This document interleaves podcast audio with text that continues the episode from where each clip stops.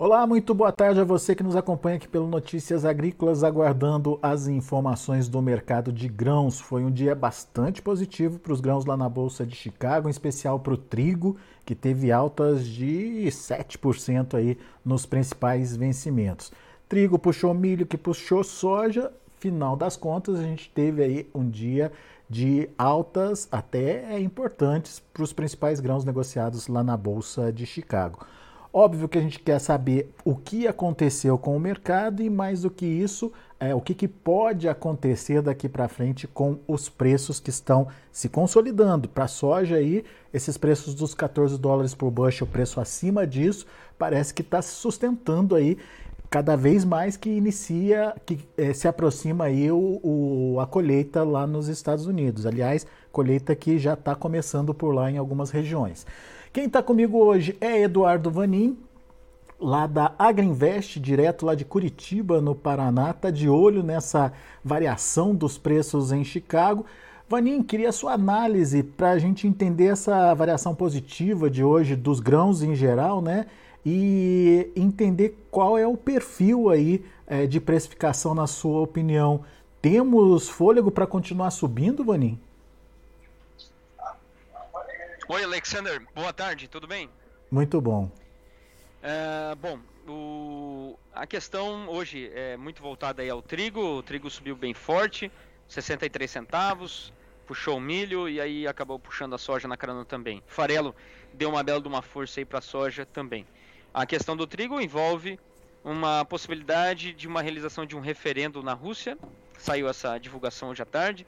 A Rússia quer fazer um referendo, perguntar para a população dessas regiões ocupadas ali em Donbas, se eles gostariam de se tornar território da Rússia. Não era parte da, do, dos, dos motivos da invasão colocados inicialmente, porque a Rússia, lembrando, lá desde o início falava em libertação dessas regiões, mas agora está falando em anexação. E aí a União Europeia já se posicionou também, outros países, contra essa possibilidade do referendo, que é agora para o dia 23 e 24. A União Europeia diz o seguinte, que se o Putin andar com essa ideia, vai vir mais sanções contra a Rússia. Não, não deu mais detalhes. Bom, a questão é quais, seria, quais seriam as possíveis consequências.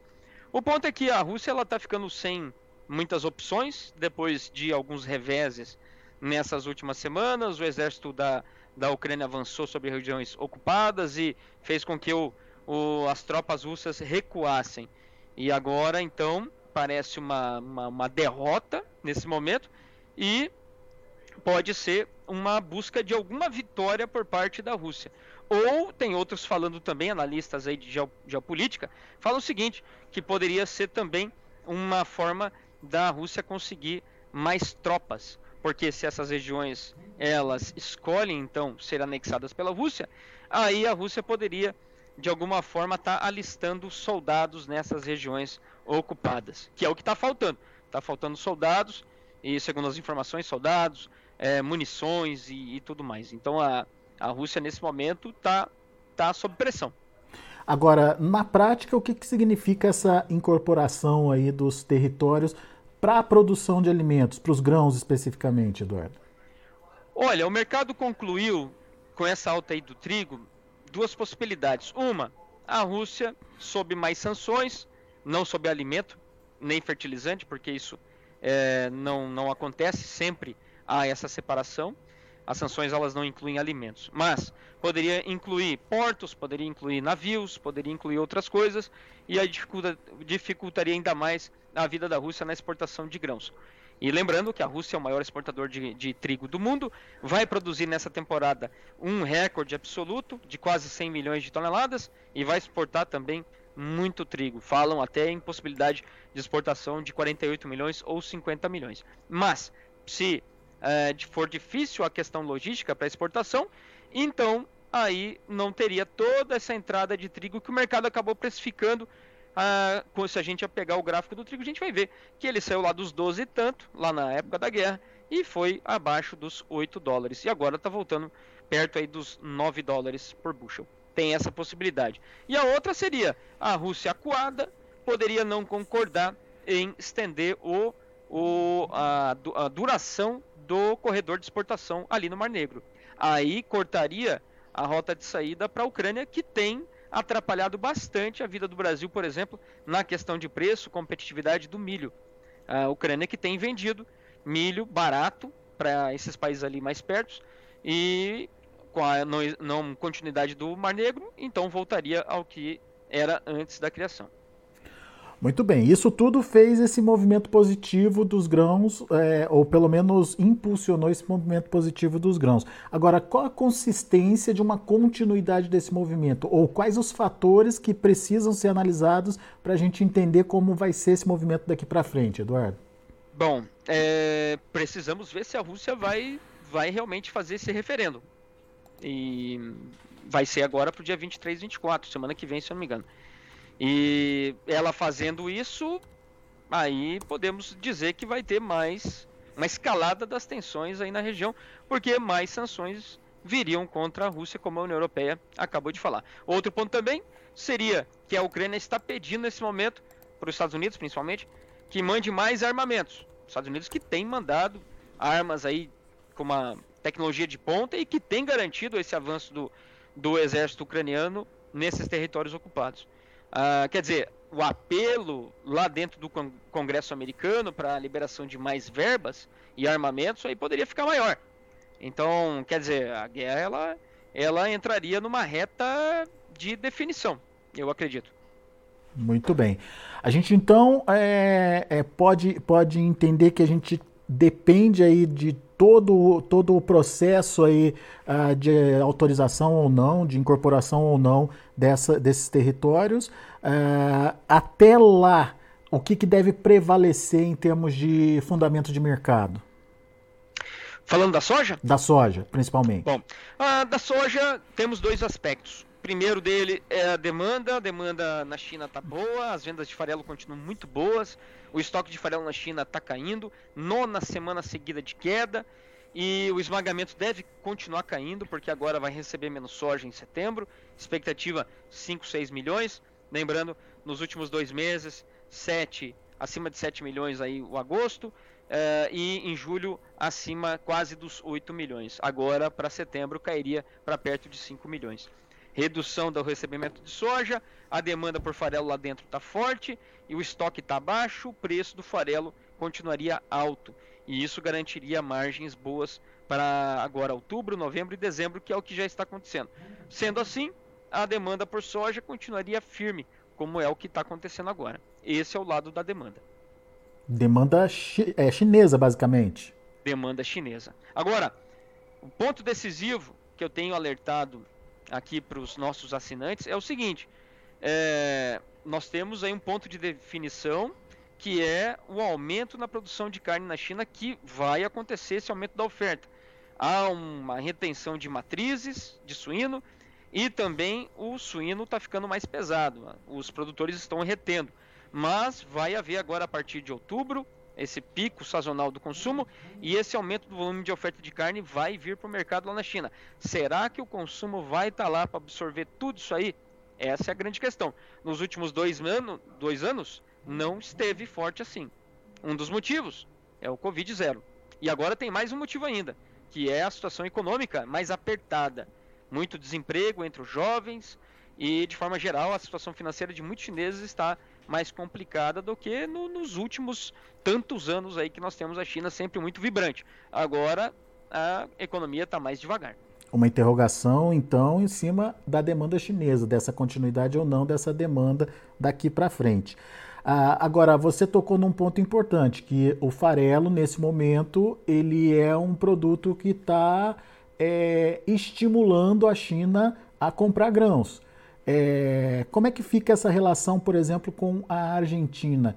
É, a, a, Argentina ela passa a ser competitiva nesse mercado de farelo e pode vender para a China, enfim, ou a China está trazendo grãos argentinos para esmagar lá? Qual que é essa relação, Eduardo? Bom, uh, na questão do farelo, a China não compra farelo de fora, não vale a pena. A tarifa de importação ela é de 9% para o farelo e de apenas 1% para a soja. Dificilmente vai dar conta. Bom, mas quando se fala de soja, sim. Nessas últimas duas semanas, com câmbio do produtor, lá na Argentina, é, no, a China comprou 2 milhões de toneladas nessas duas semanas de soja argentina. Que, se não tivesse, seria comprada, seria soja americana e um pedacinho da soja brasileira. No final das contas, a Argentina tirou um pedaço do programa americano de exportação, que ainda não fez diferença, o mercado continua bastante firme. Mas com certeza seria uma demanda que iria para a soja americana, e não foi. É, e temos mais duas semanas pela frente que o produtor argentino vai continuar vendendo soja. E a soja argentina vai continuar sendo ofertada na exportação com um baita de um desconto em relação à soja americana e a brasileira posto lá na China para embarque em outubro.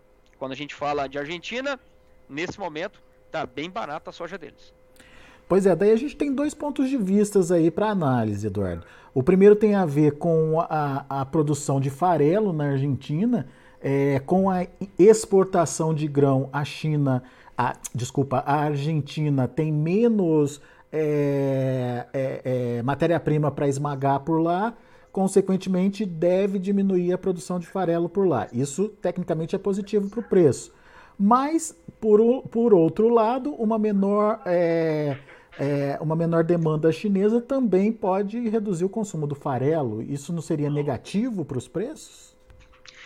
Bom, vamos separar as coisas. A Argentina, a gente sabe, é o maior exportador global de derivados, não de soja, não é a vocação deles exportar soja. Uhum. Mas veja só como é que tá. Se, se o produtor argentino continuar vendendo, é, ele vai ele pode chegar a uma venda de 8 milhões, já está em 8 milhões de toneladas a venda de soja nessa desde a criação no dia 5 de setembro do câmbio do produtor. Veja, hum. o que a Argentina exporta em um ano de soja foi vendido em duas semanas. Então realmente fizeram uma liquidação nos estoques os produtores argentinos. E essa soja poderia ir para o esmagamento, que é o normal, porque remunera sempre melhor do que a exportação. Isso por uma questão tributária. É, e aí, como você falou, essa soja, ao invés de ir para a indústria, está indo para exportação. Bom, a indústria argentina vai esmagar menos e por isso teria uma oferta menor de farelo. Isso especialmente fortaleceria os prêmios do farelo na Argentina e no Brasil e na Bolsa de Chicago por tabela, porque se faltar farelo na Argentina para esse final de ano, pode respingar um pouco aí de demanda mais lá para o programa americano de exportação ou mesmo para o brasileiro. Uhum. Aqui no Brasil está difícil, porque a nossa margem de esmagamento está ruim demais. Isso não pelo farelo, mas sim pelo óleo. É, então o Brasil deve reduzir, pode, ou pelo menos não vai aumentar o esmagamento, pode até reduzir, por causa da margem ruim. E aí, claro, sem uma Argentina e sem um Brasil, a demanda iria para os Estados Unidos para o farelo. Então essa, esse é o jogo aí do farelo. É, agora, temos que lembrar o seguinte: aí quando a gente olha para o óleo, aí a história é totalmente diferente. O, não tem demanda nesse momento para óleo, óleos vegetais de forma geral. Quem compra está bem coberto, quem compra está é, pertinho tem um óleo bem barato, por exemplo, Índia e China, que está comprando óleo de palma com descontão lá da Indonésia. E Turquia, por exemplo, grande comprador de óleo de girassol ou de óleos vegetais, está comprando óleo de girassol lá da Ucrânia. Então veja, Está sobrando óleo de soja aqui na América do Sul. E por isso a gente tem essa margem negativa na Argentina e no Brasil também. Quer dizer, farelo ganha, mas o óleo tira, então, a, a é, competitividade. Na conta geral, na conta global aí do esmagamento, é, não, tá, não, não é um bom momento. Muito bem. Agora, é, essa, essa questão da demanda chinesa, qual o risco dela diminuir, Eduardo? E afetar o farelo, no caso? Bom, essa é a grande questão. Aí vamos falar do farelo dentro da China. No ano passado, foi muito parecido com o que está acontecendo agora. O mês de agosto foi um mês muito bom de vendas de farelo. Depois só caiu. Hum. Porque daí o suinocultor na China começou a ofertar mais carne, não tinha demanda, a margem deles fica, ficou ruim, e aí a demanda por rações enxugou. E aí sobrou farelo e reduziu o esmagamento. É, é, será que isso vai acontecer esse ano? De novo? É isso que a gente vai ter que ver. A oferta de carne esse ano, ela pode ser maior do que no ano passado. Porque não é só carne suína, mas também houve um aumento da produção de carne de frango e também uhum. houve um aumento na carne de peixe de cativeiro. E eles gostam muito de comer carpa. E esse ano aumentou a produção. É, então vejam, será que o chinês vai estar tá lá para consumir tudo isso? Essa é a grande pergunta. Não tem uma resposta ainda. Mas é, os fatores não são muito bons, que é uma economia mais lenta e é a manutenção do Covid. Mas tem uma luz no fim do túnel. Hum. A gente viu essa semana Hong Kong é, relaxando, relaxando algumas medidas do Covid. Hong Kong tem um número de casos até relativamente grande, alto, acima aí dos padrões da própria China continental, mas mesmo assim fez um relaxamento. Será que a China também, depois aí do Xi Jinping ser é, novamente colocar o terceiro turno da sua do seu mandato de cinco anos, será que ela pode também relaxar um pouco o Covid zero? Aí isso ajudaria bastante. Muito bom. Agora, o que a gente tem visto é que apesar dos é, sinais negativos ou cenários negativos que a gente tem aí pela frente, a Chicago, a soja em Chicago vem pontuando, né? Hoje, em novembro, por exemplo, se aproximando dos 15 dólares por bushel. É um bom momento para se, é, de, de, se negociar, de se participar do mercado, na sua opinião? Quem tem soja na mão e para quem tem é, soja da safra velha, da, da safra nova, desculpa, é, é, é, hora de se mexer um pouquinho, Eduardo? Da safra velha, sim. Porque as indústrias aí, com essa margem ruim, logo, logo, e demanda por, por óleo, como eu falei, muito devagar. Biodiesel também está muito devagar, está muito ocioso. Aí podemos ter, dependendo da região, a falta de compradores. Tem que ficar atento. Agora, safra nova, temos importantes questões ainda. Com essa redução da produção americana, que foi feita no relatório de setembro aí pelo uso da semana passada, tem 4 milhões a menos de soja é, na, lá na safra americana do que se esperava. Isso vai fazer a diferença. E agora a China comprando com boas margens, como a gente comentou. E, ou seja, todas as, fichas, as fichas agora no Brasil. Então, antes de vender, a gente precisa ver como é que vai ser essa questão do clima para esses próximos três meses, especialmente o mês de novembro e dezembro, porque aí nós temos um risco de laninha que é alto, de novo, e, por exemplo, para o Paraná, Paraguai, MS, que já estão plantando soja, pode acontecer a mesma coisa que no ano passado, se o laninha realmente se confirmar entre setembro e novembro. Aí a gente pode ter um veranico, não é nem veranico, é uma, uma estiagem mesmo, que aconteceu no ano passado entre novembro, dezembro, janeiro, fevereiro. Aí, aí o preço realmente não tem como cair, porque já temos uma redução nos Estados Unidos e aí não teríamos uma, um aumento significativo no Brasil de produção. E me parece que essas incertezas em relação ao clima do Brasil já começaram principalmente por conta dos mapas, né? É, que vem apontando divergência, né? Isso, exatamente. Modelo europeu que acerta mais, ele está mais otimista. Agora, para 15 dias, mostra bons volumes de chuvas já para a semana que vem no Mato Grosso, Goiás, Tocantins, Minas, parte da Bahia, mas o modelo americano mostra até mostra chuva, só que bem menos. Então já começa já começa a temporada aí de plantio com os dois mo principais modelos observados mostrando divergência de volume. Ou seja, segure-se quem puder, vamos ter mais uma safra desafiadora aí para o Brasil e principalmente com altas emoções, Eduardo.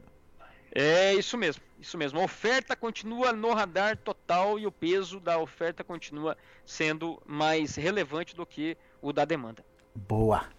Eduardo Vanim, obrigado pela análise mais uma vez aqui com a gente no Notícias Agrícolas. Volte sempre. Muito obrigado, boa tarde a todos e boa semana. Valeu, Eduardo. Tá aí, Eduardo Vanim, Agriinvest, aqui com a gente no Notícias Agrícolas. Explicando essa alta de hoje, trigo puxa milho, que puxa soja, temos aí um fator positivo para as negociações lá na Bolsa de Chicago.